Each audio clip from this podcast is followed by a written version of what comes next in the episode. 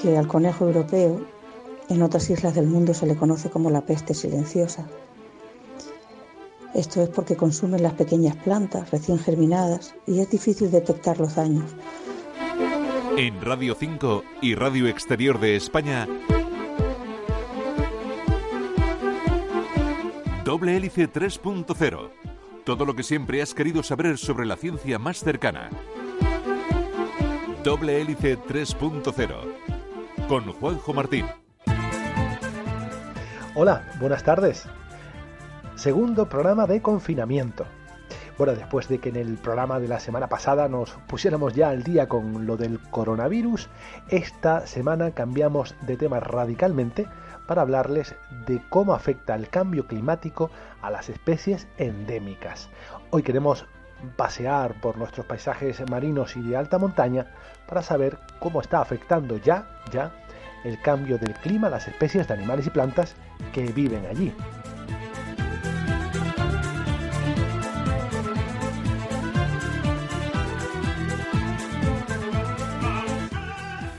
Porque si lo pensamos, podemos concluir que somos el mejor aliado del cambio climático, porque no solo lo hemos provocado, sino que también le echamos una mano y lo acompañamos para que sea un poco todo más rápido. ¿Que cómo lo estamos ayudando? Pues introduciendo especies invasoras, deforestando los bosques o construyendo sin control en nuestras costas, como saben. Sí, efectivamente el cambio climático tiene un aliado y se llama ser humano.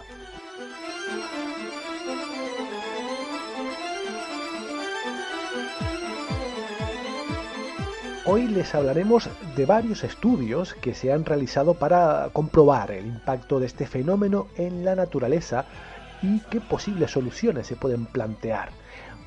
¿Cuál es el impacto real de este cambio? ¿Cómo afectan las especies invasoras a las endémicas? O lo que es más importante, ¿acabarán con ellas algún día? Pues todo esto se lo contamos en unos segundos. Detrás de cada fármaco, de cada tratamiento, existe un mundo apasionante de investigación. Doble Hélice 3.0 y para hablarnos de cambio climático y de estas especies especialmente sensibles, tenemos con nosotros a Juana María González Mancebo, que es profesora titular del Departamento de Botánica, Ecología y Fisiología Vegetal de la Universidad de La Laguna. Buenas tardes, Juana. Lo primero que me gustaría plantearte es que quizás podríamos pensar que los efectos del cambio climático solo no lo podemos percibir en los polos y en los glaciares, pero me imagino que en las islas también se puede notar, ¿no? ¿Dónde y de qué manera podemos notarlo? Hola, buenas tardes. Bueno, pues hay un patrón planetario de variaciones de los efectos del cambio climático y por supuesto, pues Canarias no está fuera de los modelos, tanto en lo que se refiere a la subida de la temperatura como a las variaciones en las precipitaciones. Desde un punto de vista de la latitud, nos encontramos en una zona que se caracteriza especialmente por las pérdidas de precipitaciones. Toda la zona mediterránea está experimentando ahora, bueno, en las últimas décadas ya un incremento de las sequías, mientras que en zonas más al norte, más septentrionales, se está produciendo un incremento de la precipitación. En Canarias se ha detectado una tendencia de la reducción de un 10% para Tenerife, pero hay variaciones entre unas islas y otras, incluso mm, dentro de zonas de, dentro de una misma isla. Un 10% pues puede que no parezca mucho, pero para unas islas que están a las puertas del desierto como las nuestras, pues no es nada desdeñable, como de hecho se está notando en nuestros ecosistemas. De todas maneras, el reparto del déficit hídrico es también variable eh, a lo largo del año. Como hemos experimentado este año, por ejemplo, y, en los últimos años los mayores déficits se producen en los meses de invierno, sobre todo noviembre, enero y febrero. En primavera hay una tendencia a incrementarse, aunque esto nunca en estos años está llegando a compensar las pérdidas, o sea, el déficit hídrico que tenemos durante los meses invernales. Por otro lado, en Canarias tenemos las nieblas, estos alicios que son una bendición porque suelen, bueno, siguen viniendo todavía en la época más seca que tenemos, ¿no? que tradicionalmente ha sido el verano. pero hay todavía muy pocos datos para ver cómo se va, cómo se está moviendo el mar de nubes, si se está incrementando, si se están reduciendo en algunas otras zonas. El modelo de temperatura sigue un patrón opuesto. Se está incrementando más en las zonas más septentrionales, es decir, más al norte, y en las de mayor continentalidad o situadas a mayor altitud. En Canarias, donde más ha aumentado la temperatura, es en alta montaña sobre todo las temperaturas mínimas. En general los aumentos se producen especialmente en las temperaturas nocturnas.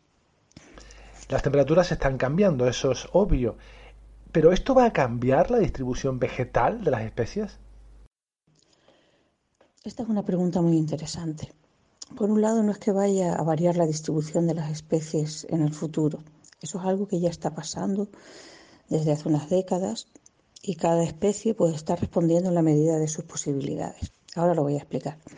El cambio climático no es que vaya a llegar, está aquí ya desde hace varias décadas. Las especies están respondiendo también desde hace varias décadas. Eh, ¿Y cómo lo hacen? Pues las especies vegetales tienen distintas maneras de responder al calentamiento global, pero también tienen limitaciones que dependen de la situación actual en la que se encuentran.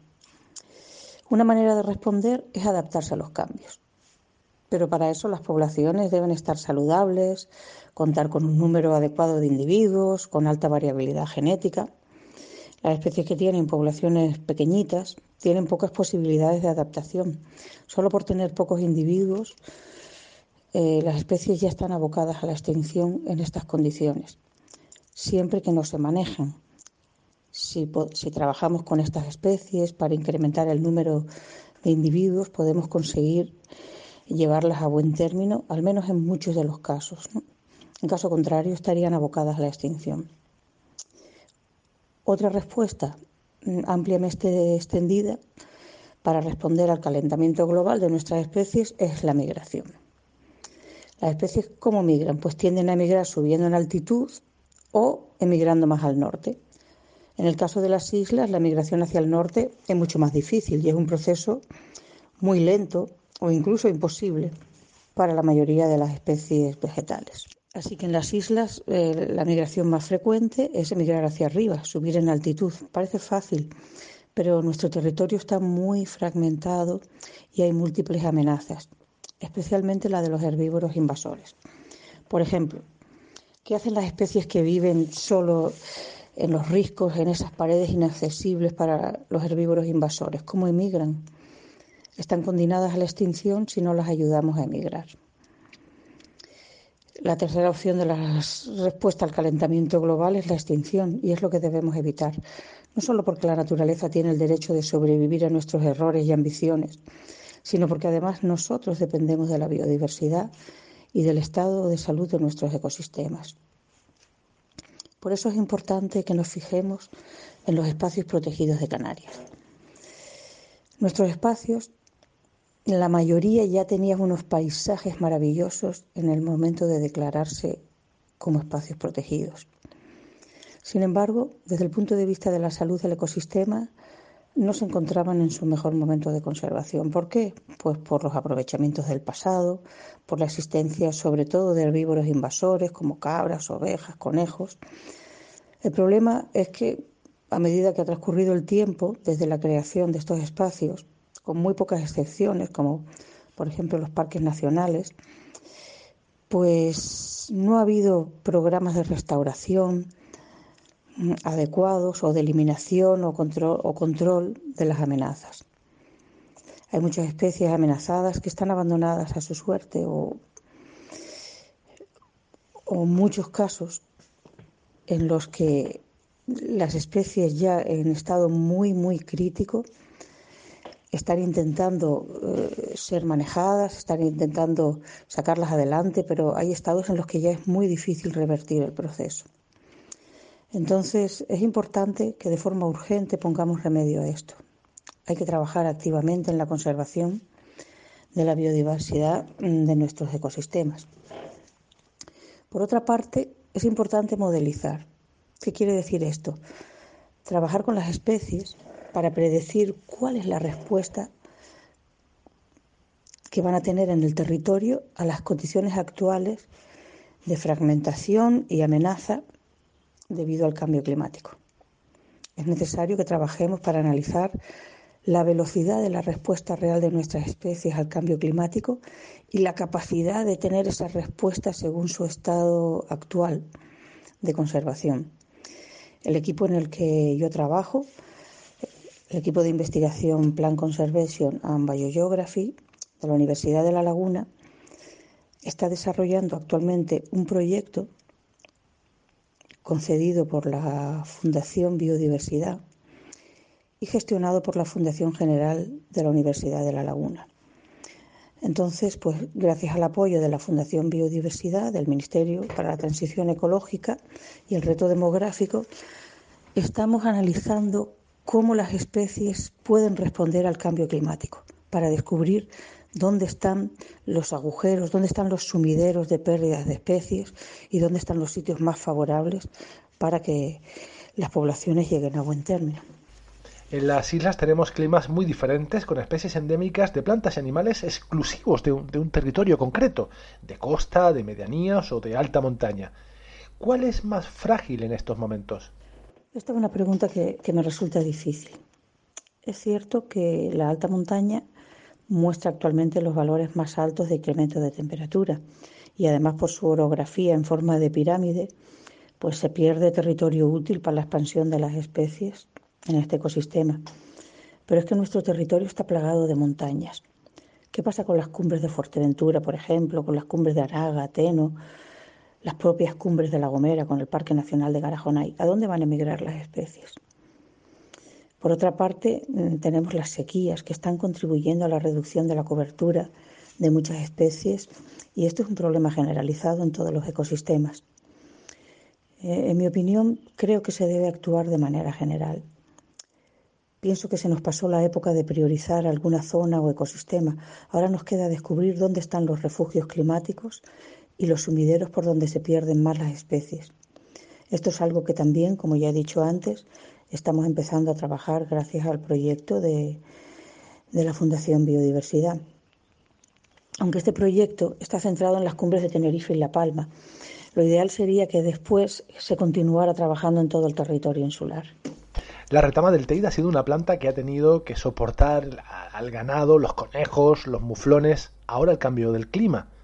¿Cuál de estos actores les ha hecho más daño? Bueno, pues como siempre, cuando un organismo está debilitado, incluso a nosotros nos pasa, si está debilitado por algún motivo, pues es como si entrara en época de vacas flacas. Todo actúa en conjunto. El problema más importante que tiene la retama del Teide es que el conejo europeo una especie introducida en Canarias con la conquista, impide su regeneración, ya que actúa pues sobre todo sobre las pequeñas plantas que son pequeñitas todavía, acaban de germinar, estos juveniles que son muy apetecibles para, para esta especie invasora. De esta manera, pues cuando una retama grande muere de vieja, pues deja nula o escasa descendencia y esto a lo largo del tiempo pues se va traduciendo en un retroceso del retamar, que es lo que está pasando actualmente. Pero además, por otra parte, las sequías, estas sequías tan tremendas ocasionadas por el cambio climático, afectan a los individuos debilitándolos y los hace que estén más expuestos al ataque de determinados organismos que pueden incluso pues, causar la muerte, cuando ésta no se ha producido ya por sequía. Eh, como ya dije antes, para que las especies vegetales puedan afrontar el cambio climático es necesario que sus poblaciones estén saludables y que no tengan amenazas eh, externas al propio proceso de cambio de clima, como puede ser en este caso pues la presencia de, conejo europeo para la conejo europeo o muflones o cualquier herbívoro invasor que esté eh, consumiendo eh, esta especie. ¿Cómo ha afectado esto a su distribución por la isla de Tenerife o La Palma? Pues en la isla de La Palma esta especie está amenazada también por, porque se la comen los conejos y también los arruis, por supuesto. Y sobrevive especialmente dentro de grandes vallados de exclusión de herbívoros invasores que han sido instalados por el Parque Nacional de la Caldera de Taburiente en las cumbres de la isla. En Tenerife, el retamar ha experimentado un retroceso superior al 30% desde el año 1987, lo que indica que esta especie ya es una especie vulnerable. Si le damos la categoría de la Unión Internacional de Conservación de la Naturaleza. El retroceso, además, mm, se ha ido intensificando desde el sur del Parque Nacional hasta el norte, pero ahora podemos decir que todas las zonas por debajo de 2.500 metros de altitud en el Parque Nacional del Teide están experimentando un retroceso del retamar. Y una observación, ¿es cosa mía o la floración se está adelantando en los últimos años? Sí, por supuesto, la floración está sufriendo cambios que, en muchos casos se traducen en un adelanto del pico de, floración de distintas especies. ¿no? Lo estamos observando en todos los ecosistemas. Pero desde mi punto de vista, lo más importante es que en años de alta sequía, como, como el año actual, la floración es muy escasa eh, en muchísimas especies, con lo cual la regeneración baja mucho y esto contribuye pues, no solamente para reducir el área de las especies o su capacidad de respuesta al cambio climático, pero, sino que además se reduce la cobertura vegetal, con lo que esto conlleva a todos los niveles, no solo la protección de nuestros suelos, sino también de los propios acuíferos. Esto va en contra de la recarga de los acuíferos tan necesarias en estos momentos donde las sequías son tan dominantes. Y si cambia el momento de la floración, ¿cómo afecta al resto de la comunidad, como a los insectos que tienen que polinizar esas plantas? Bueno, pues yo desconozco la respuesta a esta pregunta, pero desde luego es un tema interesante que debería ser estudiado cómo, está afectando esto a los insectos polinizadores. Es una interesante pregunta. Las especies invasoras son viejas conocidas en las islas. El aumento de la movilidad humana ha aumentado su número y variedad. ¿Hay más por el efecto de esta movilidad humana tan fácil y cercana que tenemos hoy en día? ¿Se puede eh, constatar un aumento de invasores? Sin lugar a dudas, pues la globalización y el aumento de la actividad humana es una de las causas importantes que explica la llegada de especies invasoras a las islas, pero no hay que olvidar cómo influye también la normativa. En Canarias precisamos ahora mismo ya urgentemente de un mayor control sobre lo que entra por todas las vías de llegada, desde lo que trae un pasajero en un vuelo regular hasta la entrada de mercancías a invernaderos, transporte entre islas, etcétera, es decir, a todos los niveles. En las últimas décadas se ha producido un incremento de especies invasoras, algunas de ellas ayudadas por el problema del cambio climático, otras porque se han escapado de invernaderos, jardines. Y es ahora en este momento cuando están en expansión. Es muy importante la detección temprana de estos procesos. Es decir, necesitamos tener mayor control sobre lo que está sucediendo con las especies invasoras para poder actuar en momentos en los que tengamos resultados económicamente viables y de éxito. Los lugares con mayores problemas de especies invasoras, si miramos en la bibliografía, son islas.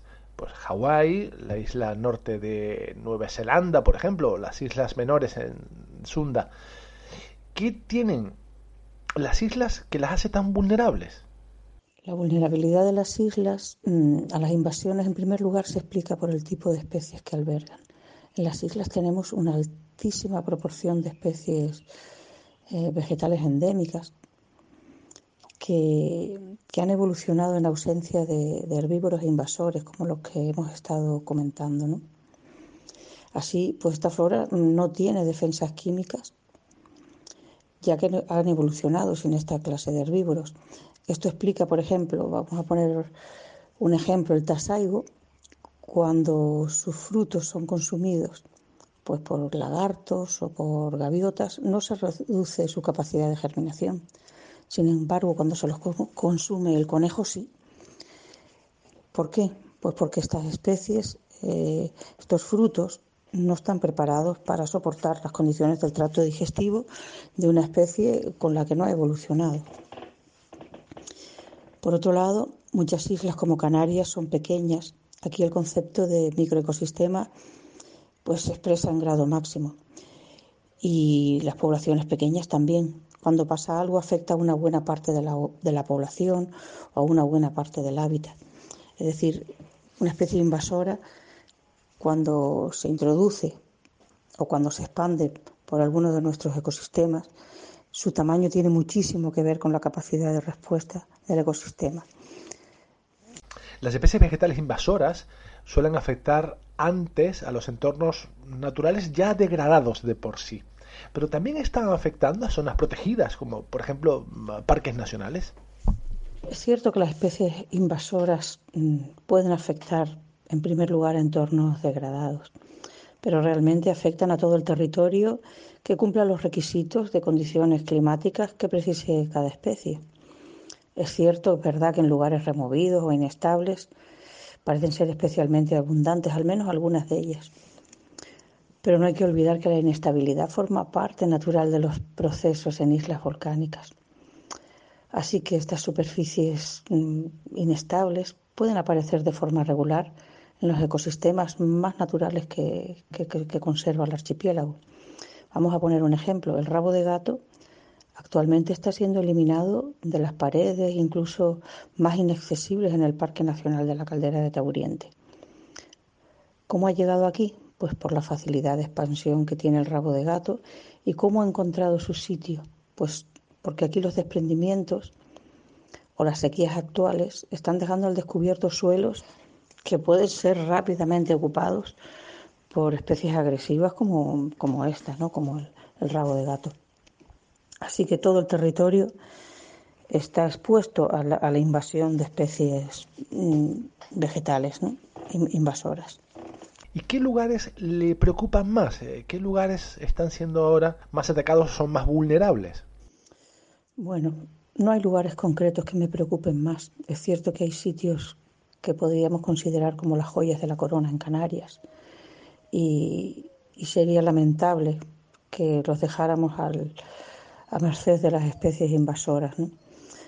Pero todos aquellos lugares en los que las especies invasoras están ahora mismo en plena expansión me preocupan, especialmente todos aquellos en los que no se está haciendo nada para su control o si es posible para su erradicación. Esos son los sitios que realmente me preocupan, los que están abandonados a su suerte.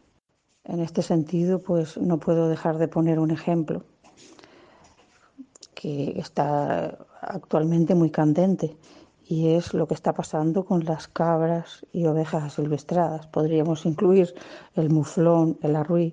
Todos estos herbívoros deben ser urgentemente eliminados en el caso de cabras y ovejas de los espacios naturales protegidos, que están dedicados a la conservación de la vida silvestre, y en el caso de muflón y arruí, pues podrían ser erradicados totalmente. Con el método más eficaz y más rápido. No estamos en momentos de pensar cuál es el mejor método. Ya se ha probado en otras islas, ya se ha probado en nuestras islas y sabemos que lo que tenemos que hacer con estos animales es abatirlos. De hecho, cuanto más rápido lo hagamos, menos se van a reproducir y menos daño vamos a hacerles. Si hablamos de los animales invasores, tenemos que abrir un capítulo aparte para el conejo, el conejo europeo. ¿De qué manera está afectando esta especie, este animal, a los espacios protegidos? El conejo mm, en Canarias, como en todas las islas donde ha sido introducido, pues está afectando a los espacios protegidos de manera silenciosa. Siempre comento cuando me hacen preguntas en este sentido que al conejo europeo en otras islas del mundo se le conoce como la peste silenciosa. Esto es porque consumen las pequeñas plantas recién germinadas y es difícil detectar los daños. ¿Cómo los detectamos? Pues nuestro equipo lleva ahora mismo ya unos 10 años haciendo estudios de estructuras poblacionales, es decir, intentando ver la ausencia de juveniles o la reducción en el número de juveniles de las poblaciones de la flora endémica de Canarias. Esta es la manera de detectar el efecto de conejo europeo, utilizando pues mm, eh, normalmente eh, vallados de exclusión para poder estar seguros de que es el conejo y no otra especie de herbívoro introducido el que produce este efecto, sobre todo en, en los juveniles. ¿no? Los conejos afectan siempre de la misma manera. Esto también está ampliamente estudiado en otras islas. Cuando ocupan un nuevo territorio, cambian el paisaje. Van reduciendo o llevándolas incluso a extinción a las especies que más les gustan, las que le parecen más apetitosas, y al mismo tiempo las especies que no les gustan se van haciendo abundantes. Esto puede explicar, por ejemplo, por qué tenemos tanto codeso en los pinares. Es una especie muy poco palatable, muy poco apetitosa, no solo para el conejo, sino para otros herbívoros invasores. Así los conejos podríamos decir que son los transformadores del paisaje. En Canarias mm, hay muchas especies endémicas refugiadas en paredes inaccesibles que están ahí precisamente porque son sitios a donde no llega el conejo europeo. Probablemente eran comunes en otros sitios, pero ahora su distribución está restringida. Todos los ecosistemas de Canarias han pasado ya la invasión por conejos, por lo que mm, podemos asegurar sin lugar a equivocarnos que todos están ya transformados, con dos excepciones importantes. Por un lado, los bosques de laurisilva, al menos aquellos que se han mantenido con un buen nivel de conservación, ahí no ha entrado el conejo, no es el hábitat, no hay clima ahí para esta especie invasora. Y por otro lado, eh, las cumbres más altas, por ejemplo, las cumbres de Tenerife, pues hay citas muy antiguas de abundancia de conejos, por ejemplo, en la zona del Portillo. Pero antes los inviernos hacían daño a las poblaciones de conejos. Evidentemente no tenemos estudios científicos de esto, pero sí tenemos evidencias notables de que las temperaturas mínimas afectaban mucho a las poblaciones de conejos hasta no hace tantas décadas. Piensen ustedes que eh, cuando se creó el Parque Nacional del Teide, una vez que se eliminaron los aprovechamientos de la retama y se eliminaron las cabras que hacían mucho daño a, la retama, pues eh, la retama estaba en plena expansión. Y aparentemente hasta un momento concreto aproximadamente hace unas dos o tres décadas, a pesar de que sigue sin aprovecharse la retama, sigue sin haber cabras en el Parque Nacional del Teide, los muflones están siendo regularmente controlados dentro de este espacio, a pesar de eso, la retama empezó a retroceder. Y sí, ahora sí, después en los años recientes, hemos tenido estudios científicos que demuestran que esto se está produciendo por el conejo. ¿Por qué? Ahora ya las temperaturas mínimas no son tan bajas como antes, entonces, antes de este proceso de cambio climático. Entonces ahora el conejo, incluso en esta época que han bajado las poblaciones debido a enfermedades eh, como las fiebres hemorrágicas y otras enfermedades que, víricas que actúan sobre las poblaciones de conejo, a pesar de eso, tenemos conejos en lo alto de Pico Viejo, tenemos conejos incluso por encima de 3.000 metros de altitud. Algo que, que hasta hace muy pocas décadas no sucedía.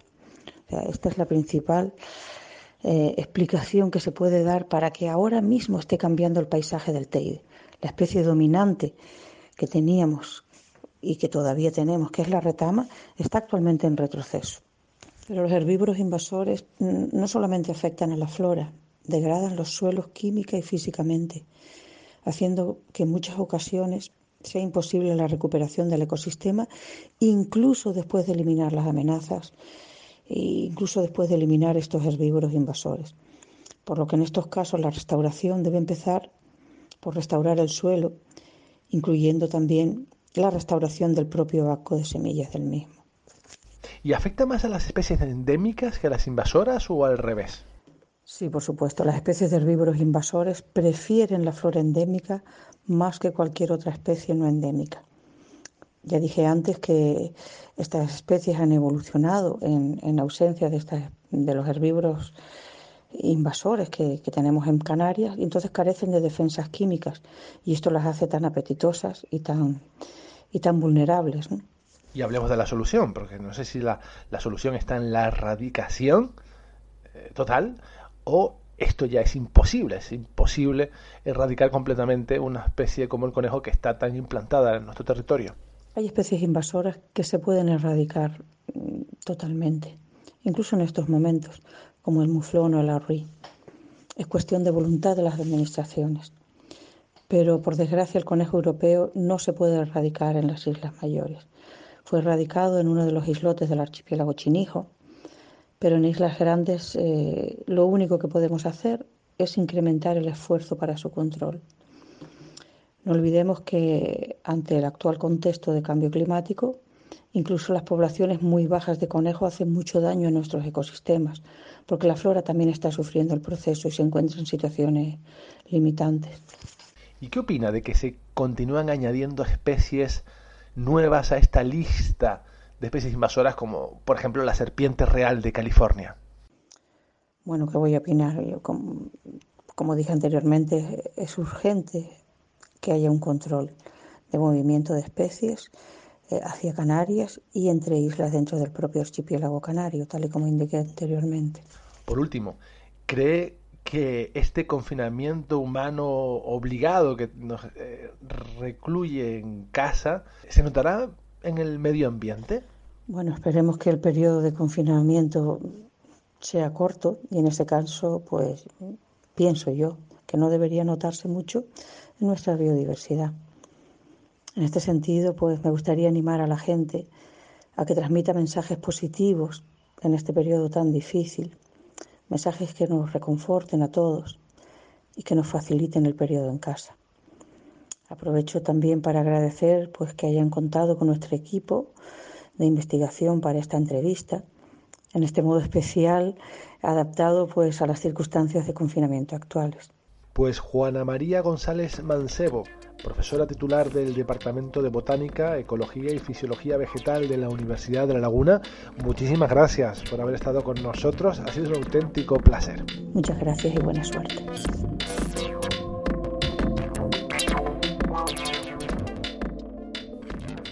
Y este ha sido nuestro recorrido científico por hoy. Segundo programa de confinamiento en estos espacios exclusivos para las redes sociales e internet. Lo saben que nos vamos en esta versión casera, pero seguimos muy muy activos como siempre en nuestras redes sociales. Recuerden facebook.com barra doble hélice y en Twitter también andamos, arroba doble hélice rn. Importante, estos programas los puedes escuchar, este y los anteriores, en la plataforma de podcasts Evox. Allí cada semana, cada viernes, colgaremos y seguiremos colgando mientras dure este confinamiento nuevos programas para entretenerte y para contarte un montón de cosas de esos temas que tanto te interesan, la ciencia. En la realización y la dirección estuvo quien les habla, Juanjo Martín. Hasta la próxima semana. Un abrazo.